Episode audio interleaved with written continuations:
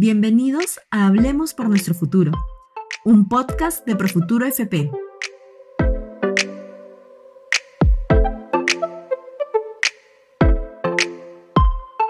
Hola, te saluda Carlo León, gerente de estrategia de inversión sistemática en Profuturo AFP. Hoy hablaremos de los beneficios de una adecuada diversificación de un fondo de pensiones. La rápida propagación del COVID-19 en el mundo ha tenido un impacto sin precedentes en los mercados financieros, incluyendo acciones, instrumentos de deuda, tipo de cambio, petróleo, cobre, oro, entre otros. Solo como referencia, en el momento más complicado del año, el 23 de marzo, las bolsas en el mundo mostraban caídas acumuladas de entre 30 y 50%. La bolsa peruana, por ejemplo, registró una caída de casi 40% en ese periodo. Es decir, si tú al inicio del 2020 invertías 100 soles únicamente en la bolsa peruana, en menos de 3 meses el valor de mercado de ese portafolio hubiera sido de tan solo 60 soles. Recordemos que la pandemia también afectó la rentabilidad de los fondos de las AFP. Sin embargo, las caídas fueron significativamente menores a los números que acabo de mencionar.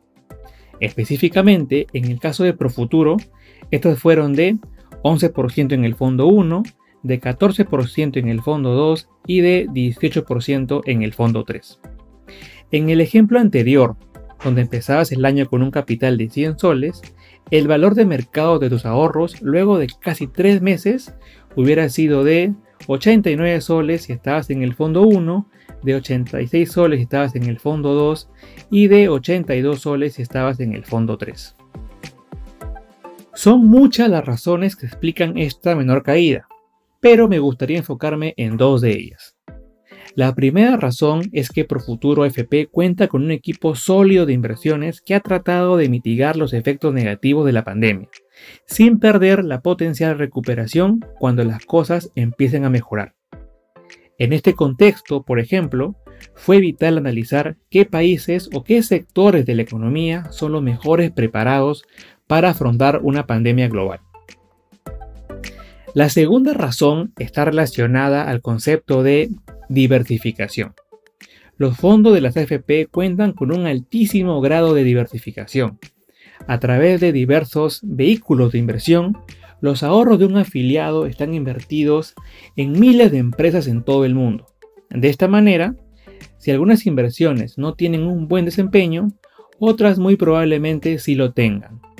Un ejemplo que viene a mi cabeza es el oro. En este complicadísimo año, el precio del oro viene subiendo casi 30%. Así como el oro, hay otros activos que han mitigado las pérdidas experimentadas durante los primeros meses del año. El concepto de diversificación es muy importante. Muchos de mis amigos me comentan que prefieren invertir el dinero de su FP en un proyecto propio o en un inmueble, si bien yo típicamente aplaudo cualquier tipo de emprendimiento empresarial, este tipo de acciones no es siempre recomendable. Recordemos que estamos hablando del dinero de tu jubilación. Invertir todo ese capital en un solo activo o en un solo proyecto es muy riesgoso. Si las cosas no salen como uno espera, esto puede afectar significativamente la calidad de vida durante la jubilación. Como contexto, 9 de cada 10 emprendimientos fracasan. No estamos diciendo que no vayas a ser emprendedor, al contrario, anda y busca tu sueño, pero no con el dinero que tiene un fin específico que es tu pensión.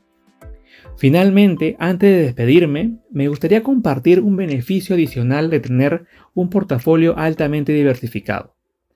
Como el fondo no depende de una sola fuente de ingresos, es más probable que la recuperación sea rápida este año ha sido complicadísimo y es posible que la volatilidad siga mientras la pandemia dure.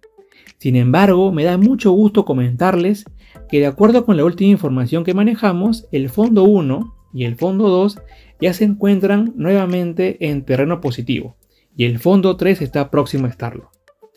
Desde su creación, los fondos de las FP han superado con éxito varias crisis económicas y esta no será la excepción. Por ello, en un horizonte de largo plazo, los fondos de las AFP se mantienen como una de las mejores alternativas de inversión.